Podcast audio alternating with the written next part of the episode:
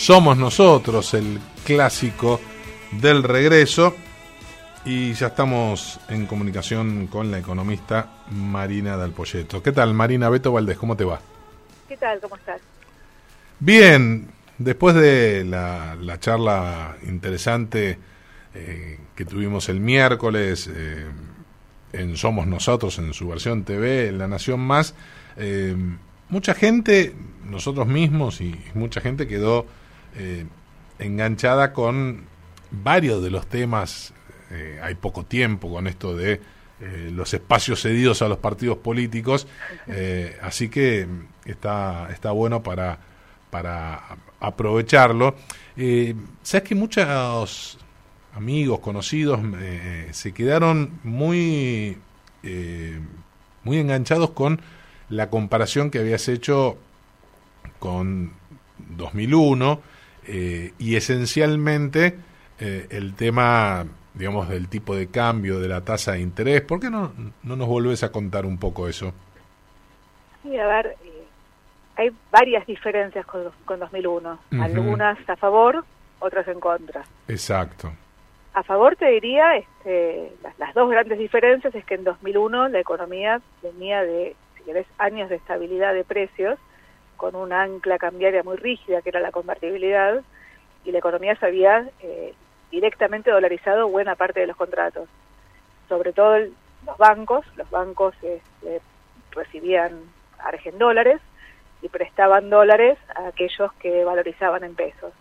Una familia compraba una casa con un crédito, pero cobraba pesos, cobraba un salario en pesos, con lo cual si vos movías el tipo de cambio, eso no se podía pagar. Lo mismo una empresa que le vendía a esa familia que cobraba en pesos.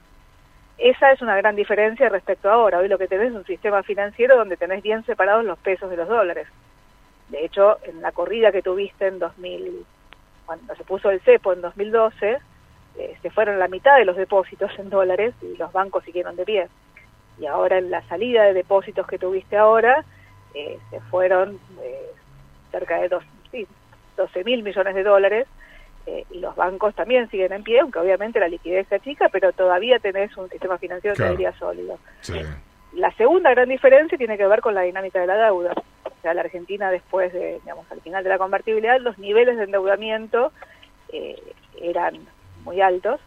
Eh, la relación deuda-PIB era 50 puntos, pero 50 puntos antes de la devaluación. cuando el dólar pasa de 1 a 4 y el tipo de cambio real pasa de 1 a 2,70 en el pico, eh, eh, la relación deuda-producto saltó de 50 a 130. Pero además, sobre el final de la convertibilidad, para intentar este, sostenerse dentro de los mercados, Caballo había hecho un megacanje eh, en julio de 2001 y ese megacanje te había convalidado esa tasa a, a ese nivel de deuda, una tasa de interés del 15% tasa de interés que en primero, digamos, es decir, primer intento, digamos, de reperfilamiento que hizo Caballo sobre el final, la había bajado para lo que era la deuda local, la deuda con tenedores locales, pero cuando Argentina entró en default, lo que tenía era una deuda PIB que había llegado a 130 puntos del producto con una tasa de interés promedio de 15 puntos. Eh, con lo cual, eh, la, la, devaluación en 2001 te generaba per se un problema con los bancos y te generaba un problema con la deuda. Y esa es una gran diferencia respecto a hoy, digo, obviamente no hay ningún sistema financiero que se sostenga, digamos, este, infinitamente si todos queremos ir a ver si están los depósitos en los bancos. Pero digo, si la, la, psicosis colectiva que se había generado y que después de los controles de capitales se moderó, se, digamos, se, modera, digo, la verdad es que no debería tener un problema con los bancos. Y con la deuda, eh, hoy tenés una relación deuda-PIB en el mercado más organismos, digo, no, no tomo toda la deuda, o sea, saco la, deuda que es del Estado con el Estado, la deuda con el Banco Central, la deuda con la ANSES, y lo que es mercado más organismo son 60 puntos a PIB. Pero con un tipo de cambio que es el doble que el que tenías en la convertibilidad, o sea, ya con, con el salto cambiario adentro. Y la tasa de interés promedio de esa deuda eh, está en la zona de 5,5%. Entonces, eh, la situación es distinta. Ahora, cuando vos mirás los vencimientos de corto plazo, digo, no hay ninguna estructura apalancada que pueda sobrevivir si no la refinancias. Entonces, cuando se te corta el refinanciamiento, digo, tenés un problema. Eh, no hay un problema de solvencia respecto al flujo de pagos que tenés por delante, la otra discusión es que Argentina no tiene superávit, pero eso dejémoslo de lado de momento, y lo que tenés es un problema de cómo refinancias el corto. De hecho, lo que te pasó después del, eh, del el 11 de agosto, después del resultado de las pasos, fue que la deuda corta, claro, los vencimientos no se refinanciaban y eso, si querés, llevó al gobierno este reperfilamiento compulsivo que terminó generando el impacto sobre los fondos comunes de inversión y toda la dinámica que vino después, los controles de capitales y cómo estamos hasta ahora. Ahora, en ese reperfilamiento lo que hiciste fue tiraste eh, vencimientos para el año que viene. Cuando vos sumás el monto de vencimientos que tiene Argentina en 2000 en 2020 te suma alrededor de 30 mil millones de dólares, entre pesos, dólares, y de los dólares es un tercio letes, que las pasaste para el año que viene, un tercio deuda con legislación local, un tercio deuda con legislación extranjera. Y de los pesos es mitad legislación local, este, es todo legislación local. Ahora... Eh, Eso, esa suma son 30 mil millones de dólares. Esa suma, digo, de nuevo, es, eh, si no tenés forma de refinanciarla, digo, es, impagable, insisto, digo, ninguna estructura apalancada puede sobrevivir. Imposible. Sin refinanciarla. Entonces, la, pero cuando vos despejás el 2020 hacia adelante, vencimientos de mercado, la verdad que son relativamente cortos, son relativamente acotados. Si tenés el tema del programa con el fondo, ¿no? los vencimientos muy concentrados en 2022 y en 2023. Eh, entonces, la discusión es, bueno, si vos lograras generar confianza y volver al mercado de crédito, la verdad es que no tenés un problema de flujos de corto plazo.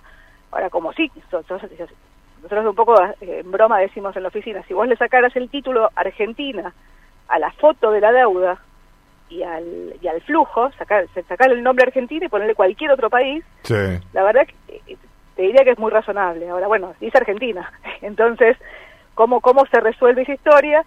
Eh, no necesitas una quita digamos, este, demasiado agresiva. Fíjate que ahora tenés este, Alberto Fernández anunciando una reestructuración en la Uruguaya. Ahora, de nuevo, digamos, el punto es, si vos despejás los vencimientos, bueno, ¿cuál es el programa macroeconómico que tenés detrás de eso? Porque, eh, o sea, la, la primera discusión es cuál es la tasa de interés que pagaría la Argentina después de un reperfilamiento, porque es la que te define si vas a poder refinanciar hacia adelante o, va a tener que pagar con superávit. Si va a tener que pagar con superávit, el ajuste fiscal que tenés que hacer es, es, realmente muy alto. Entonces, solamente el reperfilamiento, digo, el reperfilamiento es uno de los puntos del programa económico.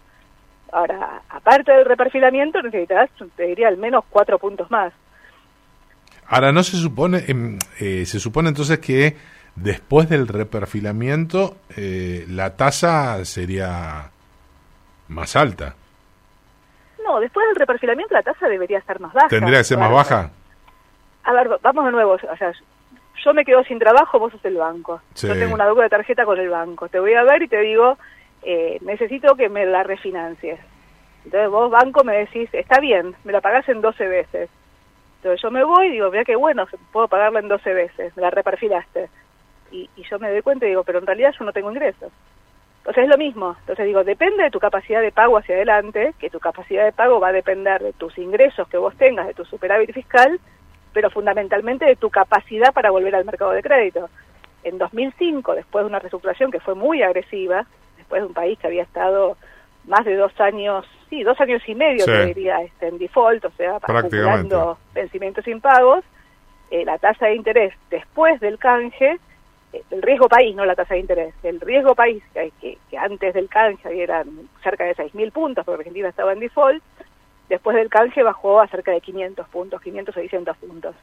Eh, entonces digo, si la tasa de interés después del reperfilamiento, digamos, este, baja. baja a niveles normales, vos vas a poder refinanciarte. O sea, que es lo que hacen todos los países, o sea, en, el mundo.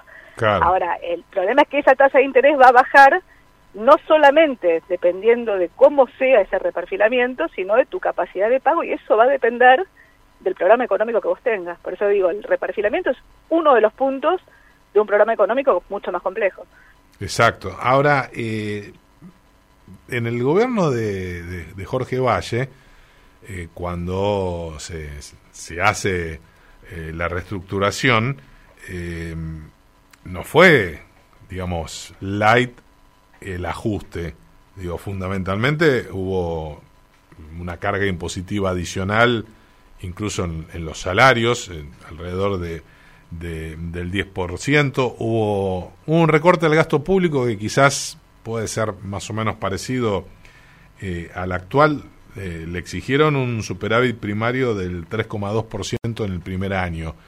Eh, ¿Vos lo ves fácil? ¿Lo ves a Alberto Fernández y gana pudiendo salir airoso, más allá del, plan, ¿no? que no es menor?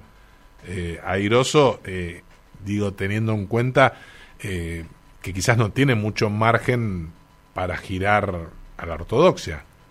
Sí, a ver, yo lo que diría, digamos, dentro de los puntos del plan, eh, el gobierno, el gobierno, si querés, este, Alberto Fernández habla de un acuerdo de precios y salarios. Sí.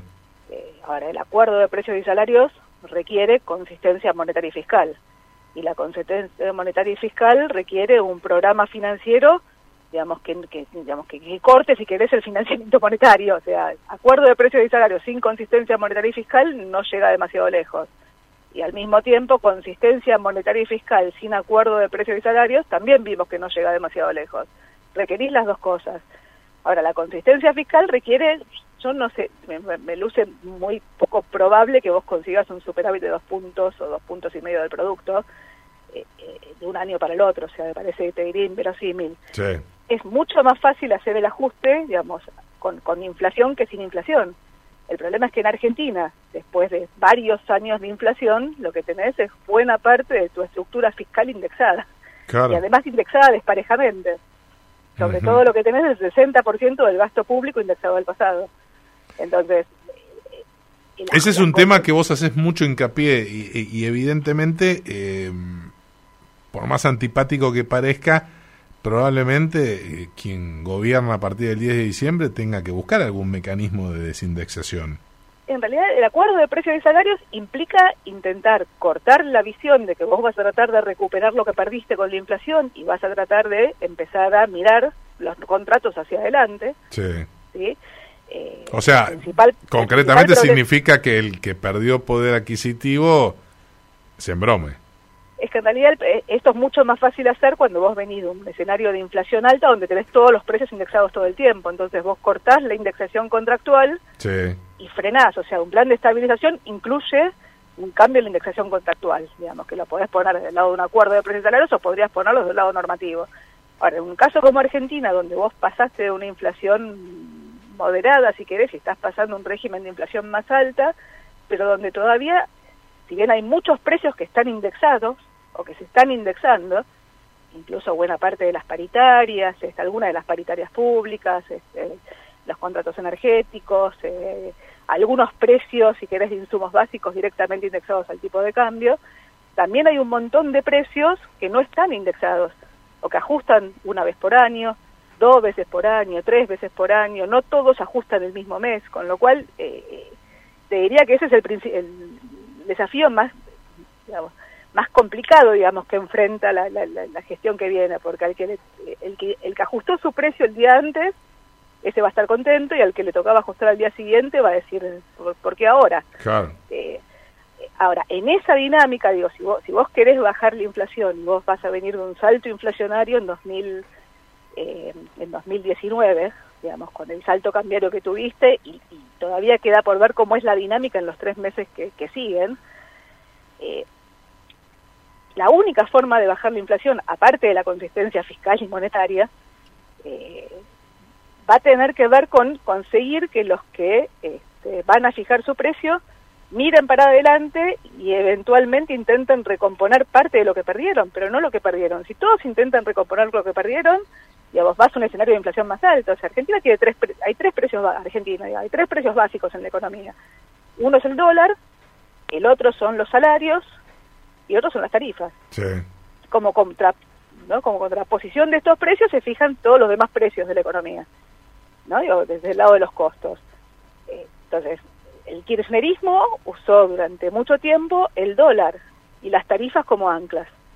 Y te generó atraso cambiario, que terminó en el cepo, y te generó atraso tarifario, que terminó, si querés, en el déficit fiscal eh, asociado a los subsidios y en el déficit energético asociado a la, ruptura de la infraestructura.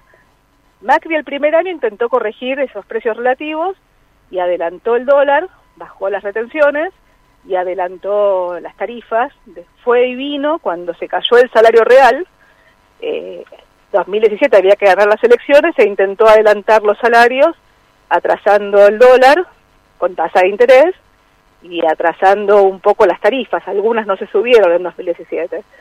2018 se te escapó el dólar. No es que se te escapó el dólar, la verdad que el precio que te funcionó como semiancla fueron las, los salarios que no ajustaron con, con el resto de los precios, si no te hubiera sido un escenario de inflación más alta. Ahora, en alguna medida vos lo que te ves es que, es que frenar esa rueda. El dólar, partiendo de un tipo de cambio muy alto en el arranque, te puede funcionar como semiancla, pero si vos anclas el dólar y los precios te suben, se te va a atrasar el tipo de cambio y vas a tener un problema. Es una sábana corta y, y son tres precios que eh, tenés que agarrarlos al mismo tiempo, que no se te escapen. Ahora bien... Pero que, además, tiene otros, otros condimentos. Primero tiene un tema contractual, con lo cual de atrás, si, si, lo frenás de prepo, digo, tenés juicio. Obvio. Pero aparte de un tema de que, fundamentalmente en el tema energético, vos tenés que cumplir tres objetivos al mismo tiempo. Yo digo, tenés que ser mandrake. Uno es cumplir el equilibrio fiscal, o sea, no tenés margen para dar subsidios. Dos, es sostener la señal a la inversión y el tercero es que no te reviente socialmente.